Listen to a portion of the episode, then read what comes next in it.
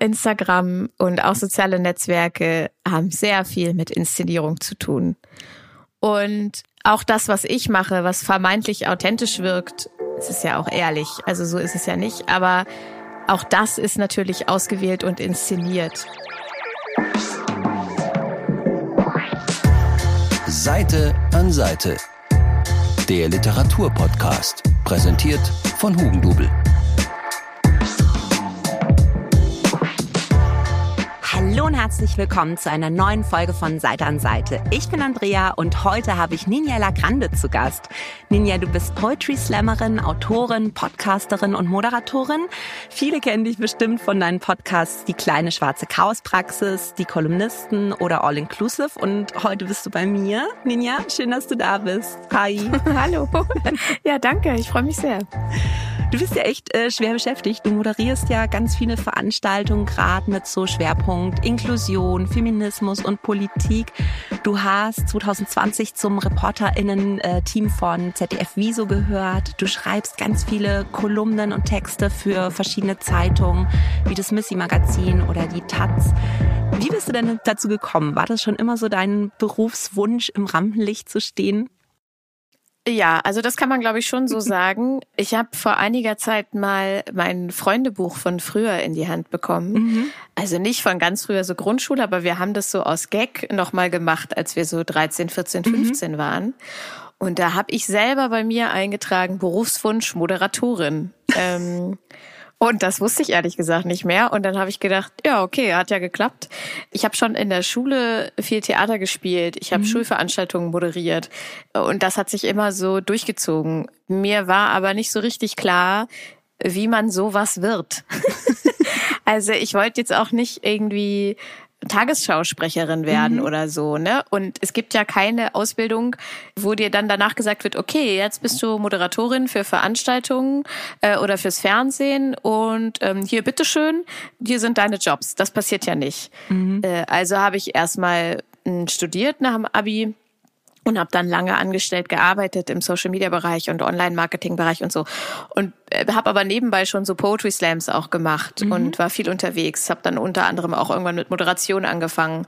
Und dann war das so ein fließender Übergang zur Selbstständigkeit, weil ich dann dachte, okay, jetzt weiß ich, wie es geht, jetzt habe ich Leute an der Hand, die mich buchen und ich habe eine Agentur, die mich vertritt. Und irgendwie war das dann dann war es recht einfach. Das ist aber schon trotzdem nochmal ein Riesenschritt, ne? wenn man dann so ohne Netz und doppelten Boden von einem Brotberuf in die Selbstständigkeit wechselt, oder? Ja, total. Also vor allen Dingen, wenn man um sich herum nur Leute hat, die mit absoluter Sicherheit im Beruf unterwegs sind. Also mein Vater war Beamter, mein Mann ist Beamter, alle, alle sind Staatsangestellte und äh, kriegen ihr Geld und müssen sich nicht um ihre Versicherung kümmern und, und so ein Zeug.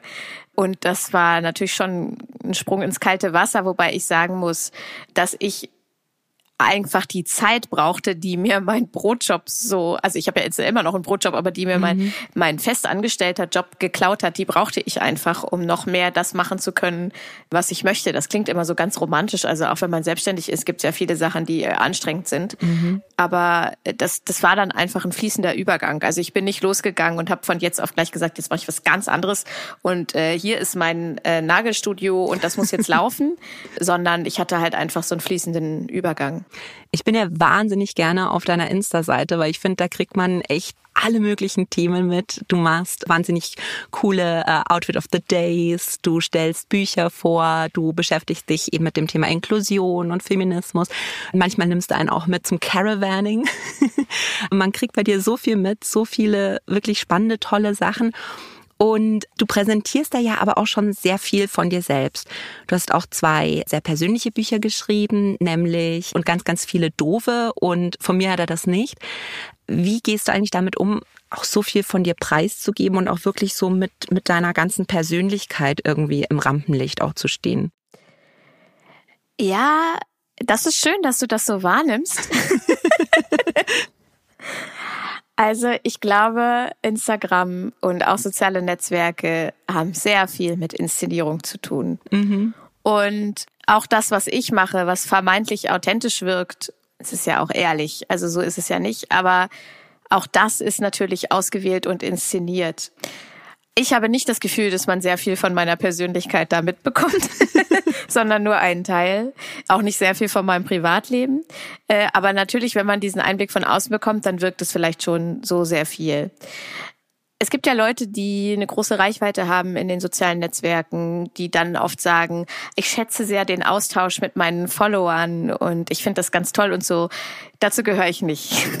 ich bin wirklich also das tut mir auch immer leid, das ist auch nicht unfreundlich gemeint, aber ich bin keine Person, mit der man total lange und viel hin und her schreiben kann. Ich finde, ehrlich, das muss ich an dieser Stelle mal sagen, es gibt nichts Schlimmeres, als Sprachnachrichten von Leuten zu bekommen, die man nicht kennt. Bitte macht das nicht.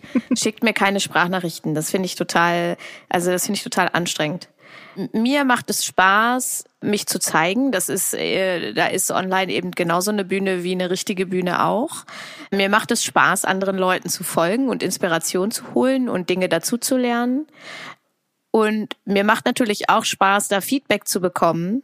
Mhm. Aber eben nicht in dem Rahmen, dass ich da jetzt irgendwie neue Freundinnen finden würde oder so. Also es gibt schon Leute, die ich online kennengelernt habe, die heute zu meinen besten Freundinnen gehören aber das ist lange her.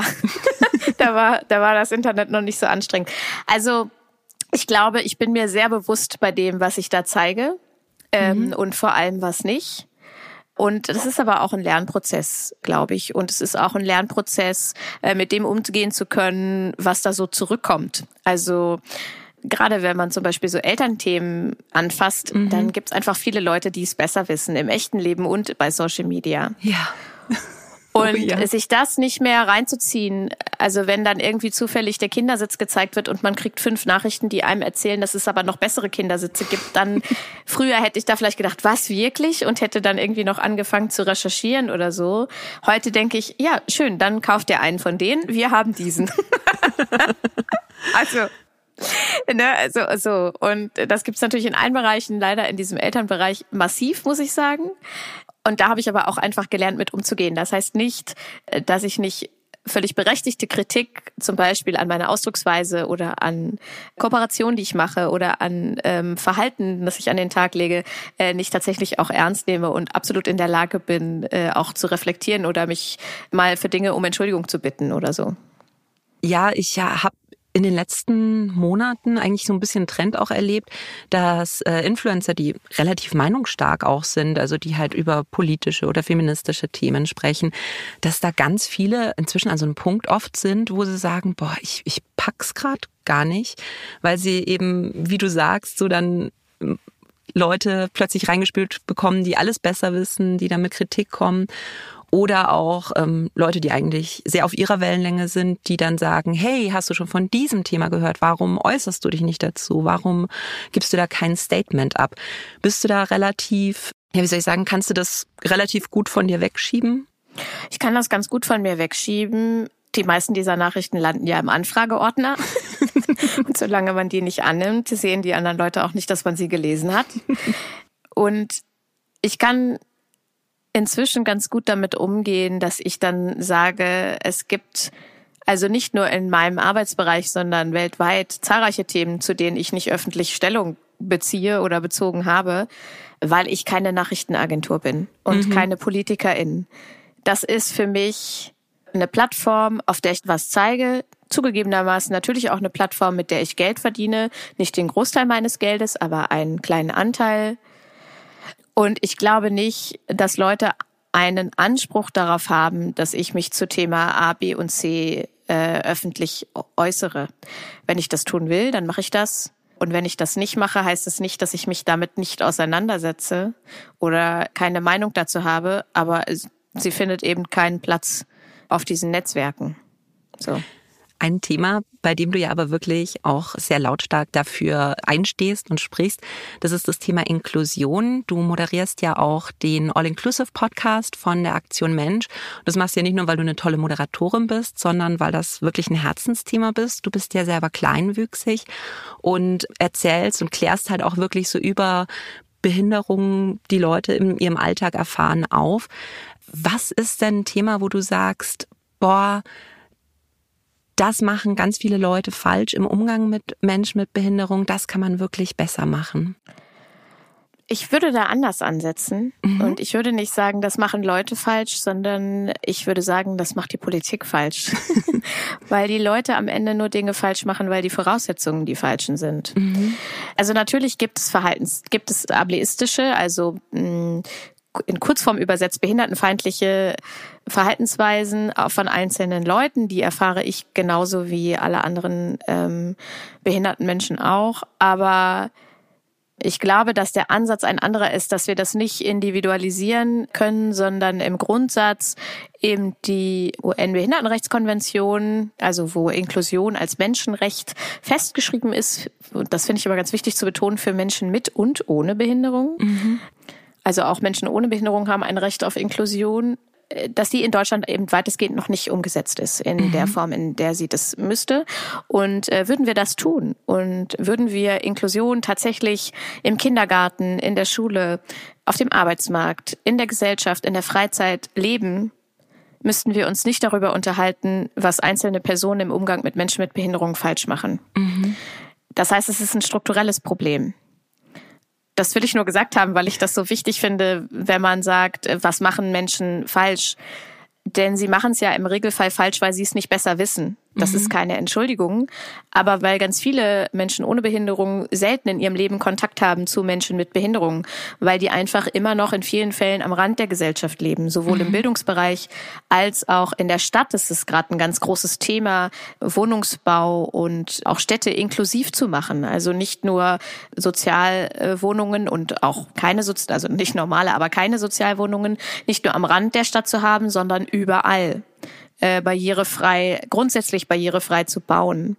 Äh, Werkstätten, die nochmal ein ganz anderes Diskussionsthema sind, nicht am Rand der, äh, der Stadt zu haben, sondern mittendrin, überhaupt Menschen auf dem ersten Arbeitsmarkt einzubinden, mittendrin.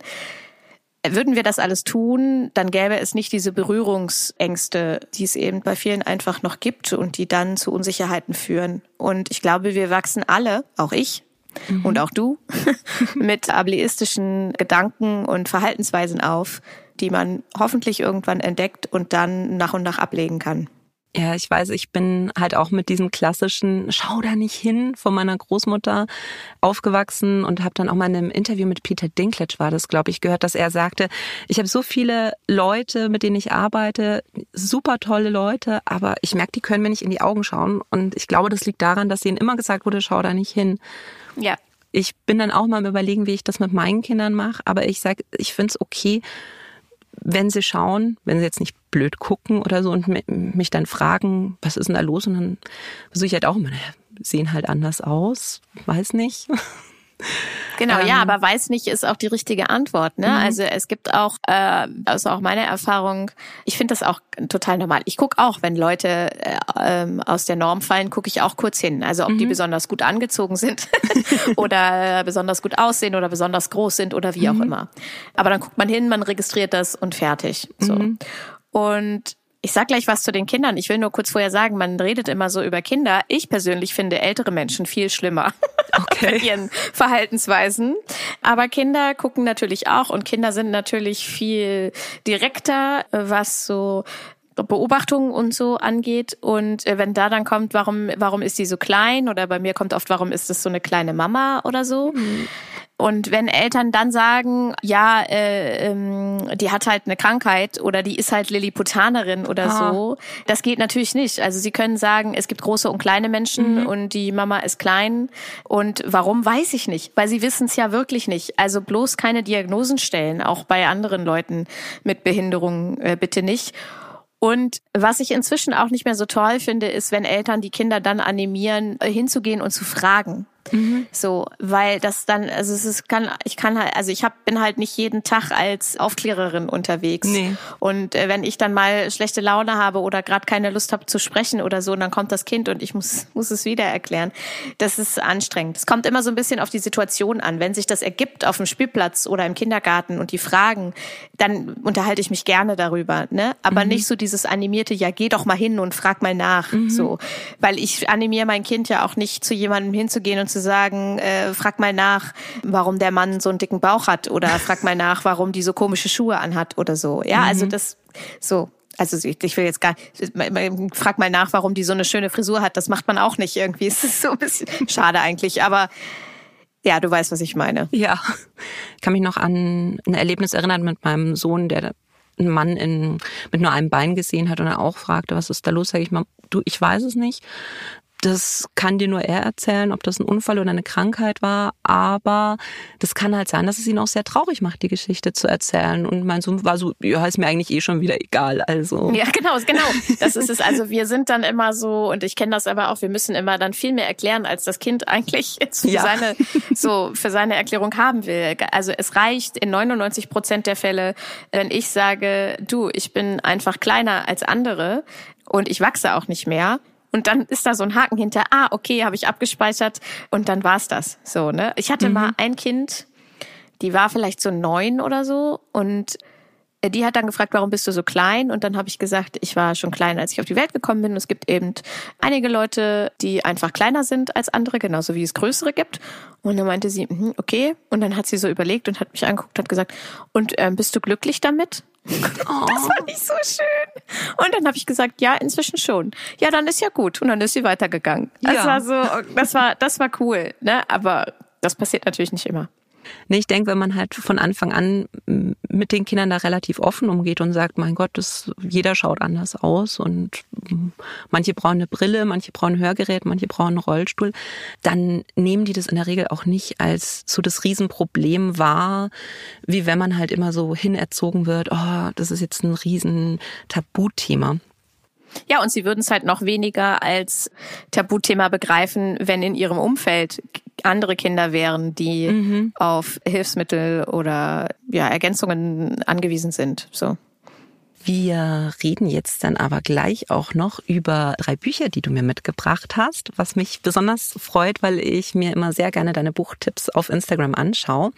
Bevor wir das machen, spielen wir aber noch eine kurze Runde Instant Spoiler. Instant Spoilers. Wir bekommen jetzt gleich von meiner Kollegin Estelle zwei Buchtitel. Das sind die Titel von richtig real existierenden Büchern äh, mit seltsamen Titeln, von denen wir aber den Inhalt im besten Fall noch nicht kennen und uns überlegen müssen, was in diesem Buch passiert sein kann, dass es so heißt, wie es heißt. Hallo Estelle, was ist denn der erste Buchtitel? Hallo ihr beiden. Hallo. Seid ihr bereit? Ja. Ja. Okay. Der erste Titel ist Der beruhigende Klang von explodierendem Kerosin. Wo findest du die Bücher immer, Estelle? Tja, das bleibt mein Geheimnis. Also das sind Originaltitel, ja? Genau, das sind Originaltitel. Ja, das ist auch so ein, ich finde, das ist so ein klassischer Titel aus den letzten zwei Jahren oder so, ne? Das ist so ein, so, ich weiß nicht, entweder man hat nur ein Wort oder wirklich so dieses, der beruhigende Klang. ja, okay. Also, wir denken uns jetzt die Handlung aus. Wir müssen uns jetzt die Handlung ausdenken. Ich kenne nur Leute, die finden es beruhigend, äh, wenn sie an Tankstellen stehen und Benzin schnuppern. Ja, kenne ich. Ich kenne es nicht, also unter welchen Umständen könnte das beruhigend wirken? Ah, ich, ich habe wahnsinnige Flugangst. Also bestimmt geht es um eine Person, die wahnsinnige Flugangst hat und mhm. zu einem ganz wichtigen Event fliegen muss und das einfach nicht will und deshalb die Kerosinanlagen abfackelt, um quasi den Abflug zu verhindern. Das ist ein recht kurzer Roman, ne? Eigentlich schon. Aber was passiert danach, Ninja? Danach ist sie vielleicht die einzige äh, Überlebende äh, nach diesem beruhigenden Klang des äh, explodierenden Kerosins auf einer Insel oder so. Und dann findet sie mehr zu sich selber, ist lange Zeit mit sich allein und findet heraus, äh, was sie eigentlich äh, schon immer wollte im Leben und äh, in welche Richtung sie neu gehen muss.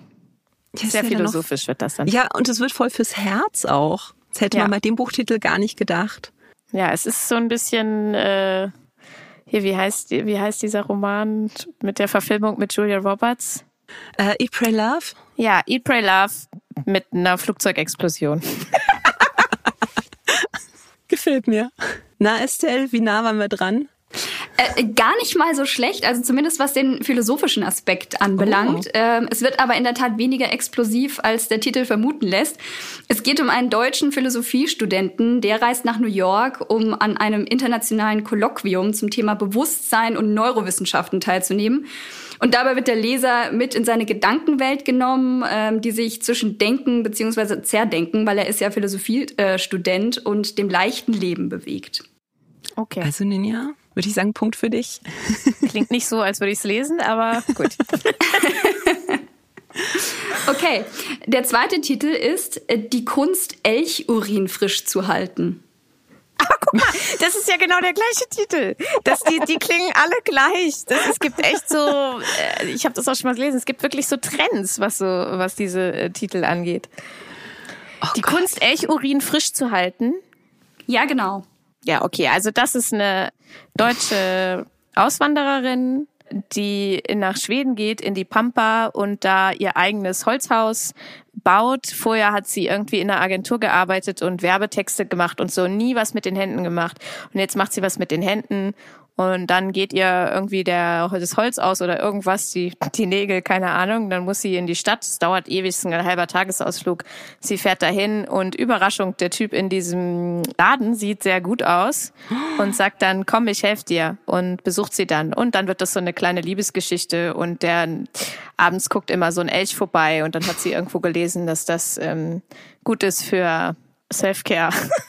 irgendwas, mit, irgendwas mit Beauty muss dann da noch rein. Keine Ahnung. So ungefähr. Oh, ich find's großartig. Ich würde es lesen. Und ich auch. Ninja, schreib ein Buch. Musst dir dann nachher nur einen neuen Titel überlegen. Ähm, ja. Ich finde es vor allen Dingen schön, also dann wäre quasi der Elchurin, das wäre dann sozusagen äh, das, das Milchbad der Schweden. Ja, genau. Für, für Beauty und Self-Care. Äh, würde ich nicht machen, aber ich finde den Inhalt geil. Estelle? Andrea, hast du noch eine Idee? Boah, ich, ich bin von Ninjas Geschichte gerade so geflasht. okay. Ich, ich würde jetzt tatsächlich gerne nach Schweden fahren, in so eine kleine Blockhütte und dieses Buch lesen und hoffen, dass im Nachbarort ein toller Handwerker wohnt und auf dem Elch vorbeireitet. Also mit, mit Schweden äh, lagt ihr schon gar nicht so falsch, es ist Finnland aber von vorne. Die Geschichte handelt von zwei Jungs, die äh, einfach kein Glück bei Frauen haben. Auf einer Party begegnen oh. sie dann zwei Stewardessen, die sich für exotische Drogen interessieren und vor allem für Männer, die diesen Stoff anbieten. Und dabei finden sie raus, dass die beste Droge der Welt der Urin von einem Elch ist, der psychogene Pilze gefressen hat. Daraufhin fliegen dann die beiden nach Finnland, um auf eine Elchjagd der besonderen Art zu gehen. Oh Gott. Ich würde lieber Ninjas okay. Buch lesen. oh Mann. Ausgezeichnet. So, also für alle, die jetzt sagen, boah, die Titel, die Estelle gerade vorgestellt hat, die gefallen mir richtig gut. Also es sind wirklich echte Bücher. Ihr könnt die euch bestellen und reinlesen und dann überlegen, ob Ninjas Geschichte vielleicht schöner gewesen wäre. Ich glaube, das Aber mit dem Elchurin würde ich gerne verfilmt sehen. Ja, es ist so ein bisschen How to Sell Drugs Online Fast, so in die Richtung. Ich glaube, das, ich glaube, das könnte schon ganz cool, könnte schon ganz cool sein. Ich hätte nur Angst, dass es so ein klassischer deutscher Film ist. Weißt, wie ich meine? Ja, so Lambok in schlecht oder so. Also Till Schweiger spielt die Hauptrolle. Oh Gott. Till Schweiger erschießt alle Elche einfach. So. Oh Gott. Oh, jetzt reden wir aber mal über Bücher, äh, die dich im Leben begleitet haben und beeindruckt haben. Und wir fangen an mit einem Buch, das ich auch schon als Kind sehr geliebt habe, nämlich Momo von Michael Ende. Ja. Das ist auch in deinem ersten Buch und ganz, ganz viele doofe. Das beginnt auch mit einem Zitat aus Momo. Du hast das auch schon als Kind gelesen? Ich habe es auch schon als Kind gelesen, mhm. mehrmals ähm, und als Erwachsene dann auch noch mal ganz oft. Und ich bin einfach ganz großer, also eh großer Michael Ende-Fan, mhm. aber ich finde Momo ist so das Beste, was er, was er geschrieben hat. Für mich auf jeden Fall. Wir haben uns ja im Vorgespräch schon unsere zerfledderten alten Ausgaben gezeigt. Für alle, die es aber tatsächlich noch nicht kennen, möchtest du erzählen, worum es geht? Ja, es geht um äh, Momo. Momo ist ein Kind und Momo hat einen guten Freund, Beppo, den Straßenkehrer. und den finde ich übrigens ganz toll. Und ich glaube, Beppo ist auch die Inkarnation der Kapitalismuskritik, wenn man so will. Auf jeden Fall macht Momo sich auf die Suche nach den grauen Herren, denn die stehlen den Leuten die Zeit sozusagen. Also niemand hat mehr Zeit. Da macht sie sich auf die Suche äh, nach den grauen Herren und kriegt dabei eine Gefährtin, nämlich Cassiopeia, die Schildkröte. Ich kann nicht so gut Bücher zusammenfassen, ich gerade. naja, und die machen sich dann auf die Suche nach den grauen Herren und das ist natürlich alles sehr spannend und aufregend. Und ich fand vor allem diese ganzen, also je älter ich wurde, mhm. äh, diese ganzen hintergründigen Gedanken, nämlich mit Beppo und diese Gesellschaftskritik und was, was, sind eigentlich die grauen Herren, was sollen mhm. die aussagen und so, das fand ich alles immer total spannend. Ich finde, das ist auch was, was sich für mich zum Beispiel im im Alter, das hört sich jetzt so schlimm an, aber halt mit der Zeit wirklich verändert hat. Und zwar, als ich ein Kind war und die Geschichte von Momo eben das erste Mal gehört habe. Und die, die lebt ja wirklich am Anfang so ganz allein in so einem verfallenen Amphitheater und hat da immer ihre ja. Freunde, die kommen und besuchen sie. Und Momos. Genau, sie ist so eine Art Straßenkind, ne? Das ja. habe ich gar nicht äh, dazu gesagt. Na, und Momos besondere Fähigkeit ist aber die, dass sie, obwohl sie eigentlich allein ist und Waisenkind vermutlich ist, dass sie den Leuten so wahnsinnig gut zuhören kann, dass alle immer zu ihr kommen und ihr Geschichten erzählen. Und dadurch, dass sie halt diese Geschichten erzählen, eigentlich viel glücklicher sind. Und das ist so ein richtiges Zusammensein. Und man hat eigentlich am Anfang nie das Gefühl, dass Momo allein ist. Und als dann eben diese grauen Herren auftauchen von der Zeitsparkasse, dass halt alle Leute immer weniger Zeit haben und immer kriesgrämiger werden. Und als ich ein Kind war, war das für mich halt wirklich immer so, ja, das ist die Arbeit von meinen Eltern. Also damals waren so die grauen Herren die Arbeit ja. von meinen Eltern, dass wir so ja. viel Spaß am Wochenende haben und dann gehen sie wieder in die Arbeit und dann sind sie schlecht drauf und haben keine Zeit mehr für mich. Ja. Und inzwischen ist es aber so, dass ich halt dass ich mir denke, boah, das Buch ist jetzt fast 50 Jahre alt und ich finde es aktueller denn je, weil es für mich jetzt einfach so viel dieses ganze Selbstoptimierung, Zeitmanagement ähm, und auch Social Media, dass man dann wirklich so viel Zeit dort verbringt und aber eigentlich so den direkten Austausch und diesen direkten Kontakt, dass das viel, viel weniger geworden ist und dass wir wirklich mit so wortwörtlichen Zeitfressern eigentlich die ganze Zeit in unserer Umgebung zu tun haben. Deswegen finde ich es halt, also das jetzt heute nochmal zu lesen, ganz anders als eben damals, als ich es als Kind gelesen habe. Ja, ich weiß auch, dass ich das als Kind an vielen Stellen auch echt gruselig fand, wenn dann so die grauen Herren aufgetreten ja. sind. Und auch dann eine Zeit lang dachte, also ich dachte nicht so ganz, das ist die Arbeit von meinen Eltern, weil bei mir war meine Mama äh, war zu Hause Mhm. Und ich habe aber gedacht, das ist also natürlich habe ich nicht an das Wort Dystopie gedacht, aber mhm. für mich war das so eine Art Dystopie, dass wir auf dem Weg dahin sind. Also mhm. wenn wir jetzt immer alle so weitermachen und alle immer ganz viel arbeiten und wenn ich erwachsen werde, werde ich auch ganz viel arbeiten und dann wird das irgendwann so sein. Dann wird das so mhm. passieren. Mhm. Und das fand ich eine ganz gruselige Vorstellung. Außerdem war das für mich damals, ja, ich muss fast sagen, vielleicht neben Ronja Räubertochter, äh, oh oder vorher noch Lotta oder so. Mhm. Eine der ganz wenigen starken Mädchenfiguren. Oh ja. In Büchern. Also alleine da zu leben und alleine sich auf den Weg zu machen und trotzdem aber diese Fähigkeit zu haben, mit allen ins Gespräch zu kommen und sogar mhm. Erwachsene glücklicher zu machen, sozusagen das finde ich beispiellos leider. Also das war wirklich ähm, für mich eine ganz große Identifikationsfigur. Ja, bei mir war es auch tatsächlich eben Lotta und Ronja Räubertochter und ja. auch äh, die Rote Zora, wo man halt ja, wirklich natürlich. so diese ja. starken Mädels hatte und eben, ja, Momo auch, die, weil es ist ja für ein Kind eigentlich so eine Horrorvorstellung, alleine zu leben. Und bei Momo, die hat ihre Schildkröte, die hat ihr Amphitheater und alles ist gut. Und dann wollte ich auch mal eine Schildkröte und hab seitdem eine. und ein Amphitheater. Amphitheater noch nicht, das ähm, hat mir bisher noch keiner geschenkt, aber kann ja noch kommen. Jetzt hast du ja aber auch so einen Beruf, dadurch, dass du ja online sehr viel präsent bist, was tendenziell auch ein ganz schöner Zeitfresser eben sein kann. Und das ist ja jetzt auch nichts, wo man unbedingt Feierabend machen kann. Kannst du das eigentlich gut trennen? Nee.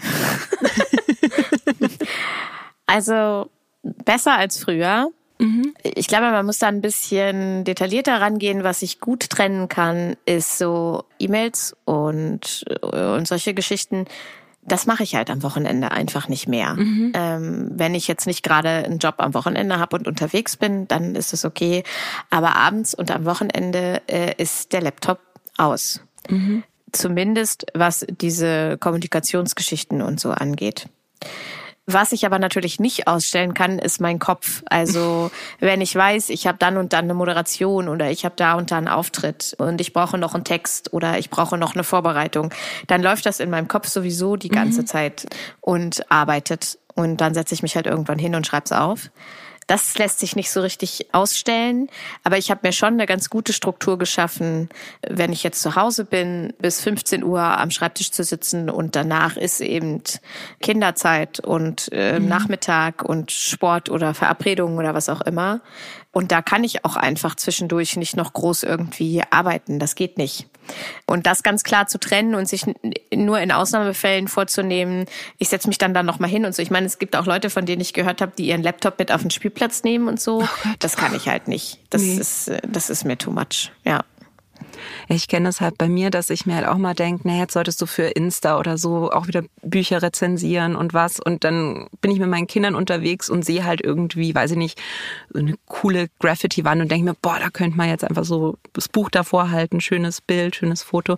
Und ich mir mal denke, nee, ich kann jetzt aber meine Kinder auch nicht zumuten, dass, dass ich hier die ganze Zeit Fotostudio mache, während ich eigentlich mit ihnen eine Radtour machen möchte. Ja.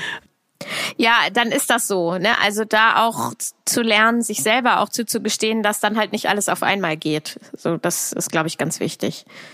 Glaubst du eigentlich, dass die Freizeit irgendwie so ein bisschen auch, dass man dann den Spaß verliert, wenn man zu viel auch teilt, zu viel online präsent ist oder dass das eine Möglichkeit ist, das Ganze auch besser festzuhalten oder so sich selber so ein kleines Polaroid sozusagen für die Zukunft zu machen davon? Ja, also dann muss ich es ja nicht teilen. so, ich mache schon viele Fotos, aber natürlich äh, nur ein kleiner Teil davon ähm, landet irgendwie online. Also ich glaube nicht, dass es weniger Spaß macht, dann bei Dingen Sachen zu teilen. Mhm. Ich mache das aber ganz klar nach Gefühl. Also mhm. ich bin keine Person, die bei einem Konzert oder so die ganze Zeit da mit dem Handy steht. Manchmal, wenn ich es irgendwie cool finde oder vielleicht auch, wenn ich wirklich äh, arbeitstechnisch da bin, dann ist es ja sowieso noch mal was anderes. Ähm, dann mache ich da ein, zwei Aufnahmen und den Rest äh, gucke ich mir in Ruhe an. So. Und genauso ist es im Urlaub auch. Ich habe eine Abwesenheitsnotiz bei E-Mails und reagiere auch nicht groß auf Instagram, aber habe trotzdem Lust, vielleicht schöne Eindrücke von dem Urlaub zu teilen oder mhm. so. Ne? Aber ich glaube, das kann schon, vor allen Dingen, wenn man sehr viel zum Beispiel auf Instagram unterwegs ist und da auch gehaltstechnisch drauf angewiesen ist, mhm. beispielsweise mit einer gewissen Reichweite, kann dieser Algorithmus dir sehr viel Druck bereiten. Mhm. Also zu gucken, wann poste ich was, poste ich genug, abwechslungsreich genug, um äh, die Leute bei mir zu behalten und genug Views und Klicks und so zu kriegen. Und das ist zum Beispiel was, was mir total abgeht. Also mhm. ich teile was, wenn ich gerade Bock drauf habe, äh, wenn ich ein Foto schön finde, dann kommt das an dem Tag online. Gucke dann natürlich schon so ein bisschen auf die Uhrzeit und so, das ist einfach so drin. Aber wenn es dann mal einen Tag lang überhaupt keine Stories gibt oder fünf Tage lang gar kein Posting, äh, dann ist das so. Also da bin ich echt völlig schmerzbefreit. Ähm, und ich glaube, das äh, tut meiner Seele äh, ganz gut. Ähm, ich habe irgendwann äh, vor langer Zeit die Twitter-App von meinem Handy gelöscht, mhm. äh, weil ich gemerkt habe, dass ich abends im Bett lag und über Diskussionen mit Menschen, von denen ich nur den Account kenne, äh, nachgedacht habe. Und da habe ich dann gedacht, das ist wohl zu viel. und dann habe ich die App gelöscht und seitdem bin ich da auch fast gar nicht mehr. Also ich gucke so einmal die Woche über den Browser rein, ob was passiert ist. Ich will auch meinen Account nicht aufgeben, mhm. äh, einfach auch um den Namen äh, gesichert zu haben. Aber da bin ich dann komplett raus. Ich bin bei sowas eher ein Typ, äh, die sich dann rauszieht und zurückzieht, wenn sie merkt, es wird ähm, irgendwie zu viel. So, da habe ich eine ganz gute Selbstkontrolle. Das ganze Social Media Thema und so, das ist, da muss ich wirklich so oft eben an Momo denken, weil ich mir denke, einerseits ja. ist es oft wie eben die Momo, der man halt diese Geschichten erzählt und dadurch werden sie schöner und besser und es ist ja auch so was, indem man das teilt, bekommt man auch Feedback und sieht die Sachen vielleicht nochmal anders oder bekommt auch nochmal Tipps, wenn man gerade irgendwo im Urlaub ist. Hey, dort war ich auch, das ist auch schön und es ist so ja. bereichernd. Auf der anderen Seite hat man halt aber auch, also mir geht's manchmal so, das Gefühl von diesen grauen Herren im Nacken, die halt immer ja. sagen, hey, du musst hier noch drauf antworten und da noch. Und das ist halt wirklich der Grund für mich, warum ich Momo nach wie vor oder vielleicht jetzt mehr denn je eben als so wahnsinnig zeitgemäß finde. Ja.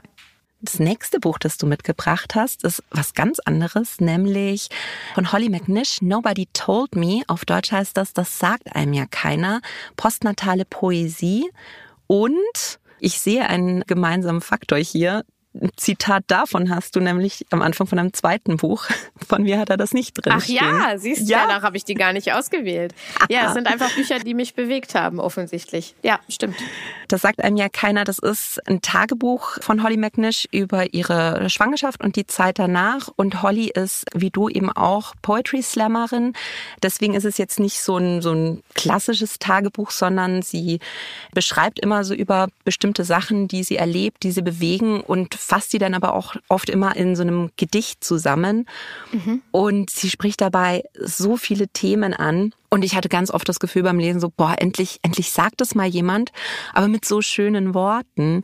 Ja. Weil es gilt ja wirklich um so viel. Es geht natürlich jetzt nicht nur um die Schwangerschaft, es geht halt auch ums Stillen, ums, ums Co-Parenting, wie man damit umgeht, wenn jeder eine Meinung dazu hat. Gab es irgendwelche Themen, wo du dich total wiedererkannt hast? Ah, ja, äh, total viele. Also sie hat das Buch ja so angelegt, das hast du ja schon gesagt, so tagebuchmäßig und es mhm. fängt eben an, wenn sie schwanger ist und dann geht's immer so in Schritten, ne? Ein Monat schwanger, zwei Monate, manchmal hat sie vielleicht auch ein paar Monate dazwischen. Äh, ich glaube, bis das Kind dann am Ende irgendwie anderthalb ist oder so. Mhm. Äh, und es gibt immer so ein Update. Und ich habe mich bei ganz vielen Punkten einfach wiedererkannt. Also es war fast so, es gibt ja so für Eltern so begleitende Apps und äh, Bücher, äh, wo dann oft so drin steht, das muss das Kind jetzt können und mhm. äh, also was auch ganz schlimm ist, aber wo man sich so und jetzt kommt der nächste Schub und so. Und das war für mich dieses Buch, weil es also ganz andere Sachen anspricht. Wie, wie mhm. fühle ich mich als Mutter? Wie ist das Zusammenspiel mit dem Partner, der Partnerin? Und dann zusätzlich noch äh, diese Gedichte. Und ich bin echt eigentlich nicht so die Lyrikerin und Lyrikleserin, aber die fand ich alle äh, ganz toll. Es gibt auch als Tipp auf YouTube mindestens zwei aus diesem Buch vertont und mit tollen mhm. Videos. Mhm. Also zum Beispiel zum Thema Stillen in der Öffentlichkeit. Das Video ist ganz toll. Ja, das habe ich tatsächlich äh, auch aufgeschrieben ja. als YouTube-Tipp. Das heißt Embarrassed. Und ja, ähm, ich, ich das dachte mir auch, oh Gott, endlich sagt's mal jemand. Also wo ja. es eigentlich darum geht, wie sie ihr Kind immer auf eine Toilette schleppt und äh, sie dort stillt, dass es bloß keiner sieht und dann geht sie raus und sieht halt aber überall irgendwie Magazine mit Brüsten, Brüsten. und ja. und äh, Plakatwände und sie sagt, warum ist es okay, wenn es sexualisiert ist und warum ist es nicht okay, wenn ich mein Kind füttere? Ja. Und da dachte ich mir, oh ja. Kenne ich. Das ist auch ein Buch geworden, was ich gerne verschenke, wenn Menschen mhm. in meinem Umfeld schwanger sind, weil das einfach also das hat so eine Lockerheit und trotzdem so eine gesellschaftliche Relevanz, finde ich. Und mhm. es ist nicht nur die Gedichte, auch diese Tagebucheinträge sind so schön. also mhm. so schön zu lesen auch. Ich hasse immer Personen, die sagen, ach, das lese ich nur im Original. äh, was ja dann meistens heißt auf Englisch, weil auf, äh, weiß ich nicht, Isländisch liest kaum jemand was im Original, außer Isländer. Dieses Buch allerdings, gerade aufgrund der Lyrik, wenn man äh, des Englischen mächtig ist, empfehle ich es auf Englisch zu lesen. Ich mhm. kann mir vorstellen, weil ich kenne die deutsche Übersetzung nicht, kann mir vorstellen, dass sie auch gut ist, aber äh, es hat im Englischen eine ganz tolle Rhythmik und äh, ja, deswegen würde ich es empfehlen. Ich habe es auf Deutsch gelesen und mir dann aber die Gedichte zum Teil eben auf, auf YouTube angeschaut, auf ja. Englisch im Original. Und ja, würde ich auch zustimmen. Also es ist nicht schlecht übersetzt, aber es hat, ich finde, Lyrik zu übersetzen, das, mh, mm, das klappt meistens nicht immer so 100 Prozent. Und äh, Holly McNish kann ich auch empfehlen, ihr auf Instagram zu folgen. Die ist einfach auch rundherum eine ganz tolle Person. was ich halt an dem Buch wirklich äh, so unheimlich toll fand, ist, dass, dass er halt so ehrlich ist. Und äh, das ist was, was mir in den Schwangerschaften und auch in der Zeit danach oft wahnsinnig gefehlt hat, dass man, ja, ich weiß nicht, so ein verklärtes Bild von Mutterschaft und auch von Schwangerschaft mitbekommt. Also man hat ja so immer dieses Gefühl, du schreibst ja auch äh, in deinem Buch drüber, so, so die perfekte Geburt, das ist quasi, man liegt in der Badewanne, der Partner hält einem im Arm, es brennen im besten Fall noch Kerzen und dann macht man einmal so Celine Dion singt ja. im Hintergrund. und einmal hu und das Baby ist draußen und dann kuschelt man's. Aber wir hatten ja beide richtig beschissene Geburtsgeschichten, haben wir schon festgestellt. Ja. Team Notkaiserschnitt, ein Team, in dem man eigentlich sehr ungern sein möchte. Und es, es wird so wenig drüber geredet, finde ich. Ja, das stimmt. Ähm, wobei ich glaube, also ich würde mir so einen Mittelweg wünschen. Ich glaube, wenn man Leuten all die Dinge erzählt, die passieren könnten mhm. oder die so richtig scheiße sind und anstrengend, ich weiß auch nicht, ob das besonders gut wäre. So. Nee. Ich kann eine Autorin empfehlen und das ist Nora Imlau, die mir mit ihren Büchern sehr geholfen hat. Es gibt so ein Geburtsbuch von ihr und da stand drin, egal wie man ein Kind bekommt, äh, man ist immer äh, eine Mutter. Das mhm. richtet sich hauptsächlich an Mütter. Man ist immer eine Mutter. Ob man einen Kaiserschnitt hatte, eine vaginale Geburt, adoptiert hat mhm. oder wie auch immer. Man ist eine Mutter und es gibt nichts, das ist schlechter oder das ist besser. Und das hat mir so geholfen, dass ich wusste das ja, ja. eigentlich, aber das so auf Schwarz auf Weiß äh, nochmal zu lesen. Und das ist eine der wenigen, die es schafft, äh, bei diesem Thema sehr aufklärerisch, aber gleichzeitig möglichst neutral ähm, zu bleiben. Das fand ich ganz toll und äh, auch heilsam auf eine Art. Jetzt ist ja der Titel von dem Buch, das sagt einem ja keiner. Was hättest du dir eigentlich gewünscht, dass dir jemand vor der Schwangerschaft gesagt hätte? Ach ich glaube, man hätte mir vieles sagen können. und ich hätte eh gedacht, ich mache das so auf meine, auf meine Art.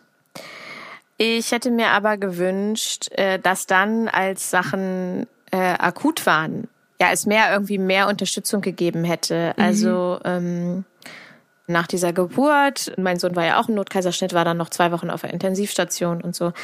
Und der hat die ersten vier Monate pünktlich ab 16.30 Uhr geschrien. Okay. Stundenlang. Mal eine Stunde, mal drei Stunden und dann ist er irgendwann vor Erschöpfung eingeschlafen. Und ich habe oder haben wir zu Hause alles probiert, was mhm. es gab. Aber nichts hat geholfen. Bis ich dann irgendwo las, das Einzige, was hilft, ist aushalten. Also der schreit nicht, weil er es, weil es ihm scheiße geht, sondern weil mhm. er Dinge verarbeitet und weil er vermutlich auch Probleme mit dem Darm hatte. Das wissen wir heute aber wir können ihm nicht helfen, wir können nur da sein. Und dann war auf einmal so ein Schalter umgelegt, dass wir dachten, okay, dann machen wir das jetzt. Und ähm, ich glaube, das ist was ganz Wichtiges, äh, was ich werdenden äh, Eltern sagen würde, ist, äh, hör auf dein Bauchgefühl. Mhm, absolut, ja. Also egal was, egal was dir andere Leute erzählen, hör auf dein Bauchgefühl kann ich voll unterschreiben. Ich denke mir, wenn man, wenn man nicht komplett übermüdet ist und die Möglichkeit hat, noch irgendwie einen Spaziergang zu machen, man kommt zurück und man weiß eigentlich genau, was man tun muss oder ja. was man lassen sollte. Ja. Jetzt ist ja Holly Nisch eben eine Poetry Slammerin. Du bist auch Poetry Slammerin und du hast im Vorfeld gesagt, dass du uns gerne auch einen Text von dir noch vortragen möchtest. Ja. Das würde mich sehr freuen. Es ist kein ganzer Text. Ich habe mal äh, angesichts der Zeit einen kleinen Ausschnitt mhm. rausgesucht.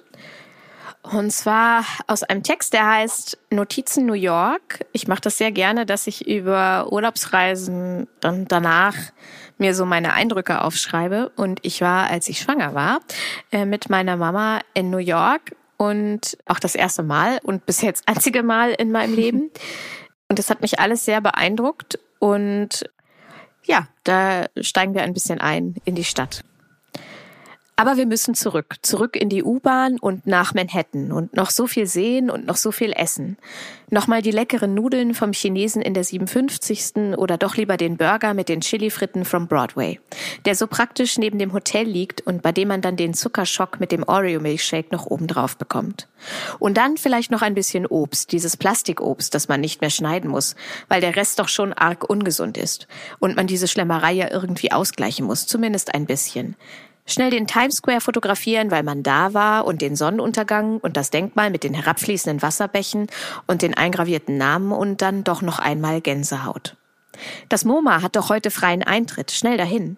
Bitte hier anstellen und dann geht alles doch ganz schnell und man ist in einer Masse von Menschen, die dieses Bild Du weißt schon, das mit der Nacht und den Sternen von diesem Typen mit dem Ohr einmal im Original gesehen haben. Oben anfangen und nach unten durcharbeiten, sagt der Reiseführer und sage ich zu meiner Mutter, die mit Kunst ungefähr so viel anfangen kann wie ich mit Kochen. Es gibt zwei Kategorien. Das eine ist schön und das andere nicht. Und was nicht schön ist, ist keine Kunst. Ich rede mir den Mund fusselig und erkläre, warum Pollock nicht schön, aber Kunst ist und was das Besondere ist. Und sie sagt, es sei ihr egal. Einfach so ist es ihr egal. Und ich denke, vielleicht muss man das so ansehen. Dann eine Konstruktion mit einem toten, aufgespannten Kaninchen und Holzbalken. Und ich lache und sage, schau nicht auf das Schild. Rate, von wem das ist. Rate, einfach so. Wie kann man denn ein totes Kaninchen so aufspannen? Was soll das denn? sagt meine Mutter. Das ist total bescheuert. Das ist so bescheuert, dass es nur dieser Typ mit der Fettecke gemacht haben kann. Und ich sage, richtig, es geht doch, siehst du? Das ist auch Kunst. Kunst wiedererkennen und der Typ heißt Beuys. Es wird immer voller und ich zwischen all den Leuten, die die Gemälde und Skulpturen fotografieren, was ich nicht verstehe, weil man den Zauber auf den Handyfotos gar nicht spüren kann. Und ich zwischen den Leuten mit dem Versuch, das Sehen zu üben und aufzunehmen und dann wird es doch viel zu schnell und viel zu voll und nur noch ein Bilderbuch gekauft als Erinnerung, ein kleines wegen des Gepäcks, aber eines von Frida Kahlo und dann wieder raus. Und bevor der große Regen kommt, sitzen wir schon wieder im Taxi zum Flughafen und brauchen eineinhalb Stunden allein, um aus Manhattan rauszukommen. Aus diesem Viertel, in dem es viel zu viele Autos für viel zu wenig Straße gibt und in dem immer gehupt wird und eine Ampelschaltung nur eine Empfehlung zu sein scheint.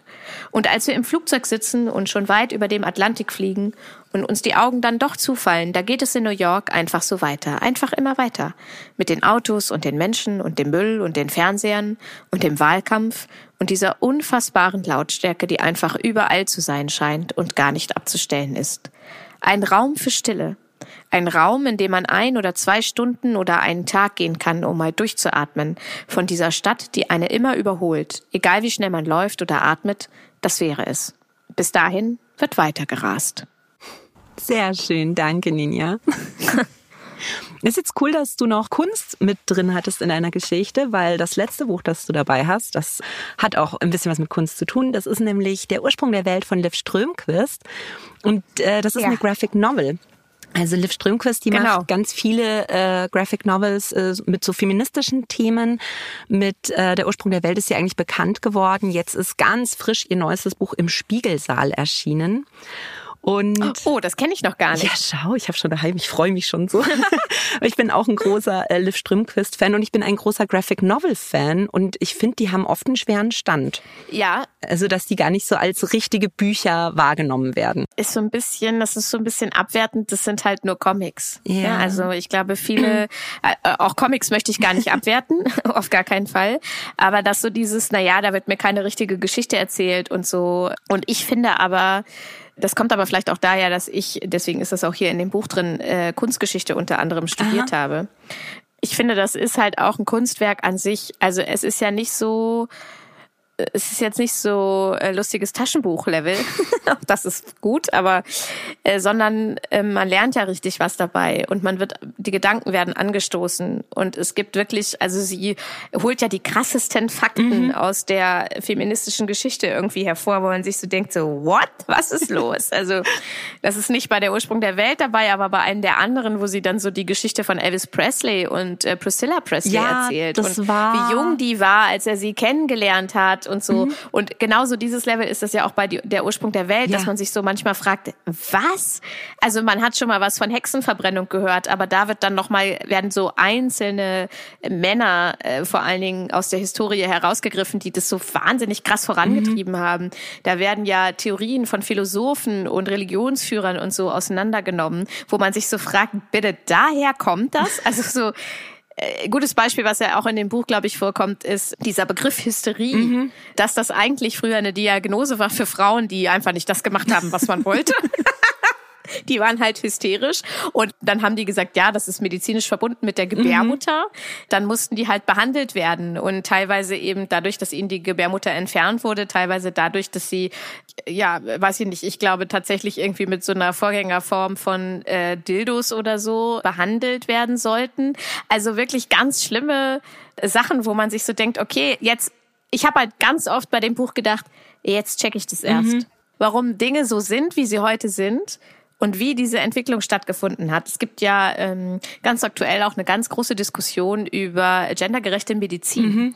dass äh, Frauen ähm, in vielen Fällen äh, nicht so ernst genommen werden wie Männern bei Schlaganfall und äh, anderen Erkrankungen, aber auch Forschung äh, sich auf Männerkörper konzentriert. Mhm. Oder zum Beispiel auch Dummies in Autos. Äh, mhm. Die sind halt dem durchschnittlichen Mann nachempfunden. Deswegen haben Frauen stärkere und häufigere Verletzungen bei Autounfällen, weil die Sicherheit nicht an sie angepasst mhm. ist.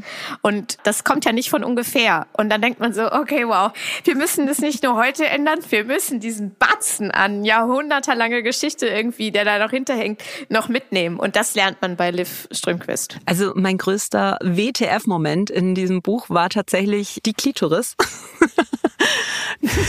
also das ist, äh, muss man dazu sagen, äh, die Klitoris war früher bekannt. Man wusste auch, dass die für die Frau schon eine sehr wichtige Rolle spielt und das halt ja. teilweise, wenn Leute 17. Jahrhundert oder was schwanger werden wollten, dann haben halt die Hebammen oder auch die Ärzte gesagt, ja Leute, passt auf, das ist deutlich besser, schwanger zu werden, wenn die Frau auch einen Orgasmus hat. Also hier vorne, das ist äh, das, womit ihr bitte arbeiten müsst, um die Frau glücklich zu machen.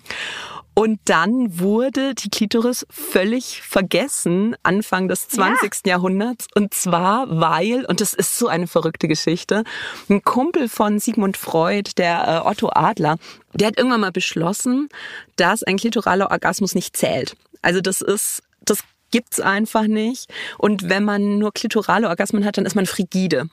Also dann ist man quasi keine Frau, dann braucht man gar nicht erst anfangen. Nur der vaginale Orgasmus ist the real deal. Und und dann äh, verschwand die Klitoris tatsächlich aus den Medizinbüchern auch.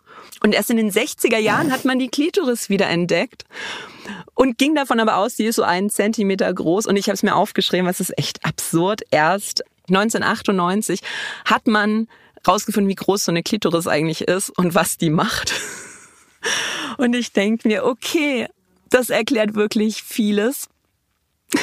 Ja, Genau, also so diese Sachen, da irgendjemand beschließt, das gibt's jetzt nicht mehr, oder irgendjemand beschließt das Gegenteil von dem, was es was, was bis jetzt galt für mhm. Frauen.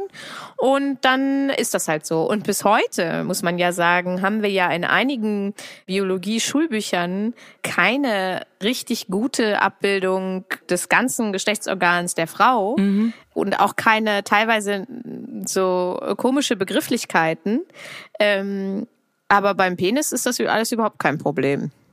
Ja, ich habe neulich erst eine Doku gesehen von einer Amerikanerin, die sich dafür einsetzt, dass das jetzt, also heute, in unserer Zeit, in die Medizinbücher kommt, weil sie gesagt hat, irgendwie über einen Penis werden ganze äh, Kapitel geschrieben und die Klitoris wurde teilweise mit vier Sätzen erwähnt. Und das ist halt wirklich ja. Irrsinn, Irrsinn. Ja, also, liebe Damen, kauft euch dieses Buch. Ihr erfahrt sehr viel über euren Körper. Und liebe Herren, auch liebe Herren, kauft euch dieses Buch erst recht. Ich habe äh, selten so viel gelernt, tatsächlich auch bei einer Graphic Novel äh, wie bei Liv Strömquist. Ja, ich finde, es macht einfach Spaß. Die, es gibt ja noch ganz viele andere tolle Graphic Novels. Mhm. Äh, ich, Liv Strömquist war meine Einstiegsdroge mhm. so. Ich finde, was auch Graphic Novels ausmacht, ist, äh, dass sie eben super politisch und zum Großteil eben nicht nur lustig, sondern auch ernst sind und mhm. ernste Themen. Es gibt tolle Graphic Novels über das Thema Flucht, mhm. Wo man, finde ich, das schon als Gesamtkunstwerk würdigen kann. Und ich finde tatsächlich auch, ich meine, wir haben in der Schule im Politikunterricht so oft Karikaturen auseinandergenommen äh, und angeschaut. Und ich finde Graphic Novels, also gerade so die von Liv Strömquist, die ja sehr äh, niedrigschwellig sind in ihren mhm. Erklärungen mhm. und auch einfach unfassbar witzig. Also, dass man so, obwohl man denkt, what the fuck, trotzdem total lacht so, dass das auch einfach tolles Material ist, um äh, mit Schülerinnen und Schülern zu arbeiten. Ja, absolut. Nur so mal so als Tipp. Dann, Ninja, vielen Dank für deine Buchtipps und für das schöne Gespräch. Und sehr gerne. Dir für die Zukunft alles Gute und ich freue mich auf äh, dein Buch über das Spa in Schweden. ja, gucken wir mal. Alle Buchempfehlungen findet ihr nochmal in den Show Notes und in der Hugendubel-App. Dort gibt's auch eine Liste mit den Lieblingsbüchern unserer Podcast-Gäste. Seite an Seite könnt ihr abonnieren auf Apple Podcasts, Spotify und überall da, wo es Podcasts gibt. Nächste Woche gibt's dann wieder eine neue Folge mit Shorts. Ich freue mich schon drauf. Bis dann. Ciao.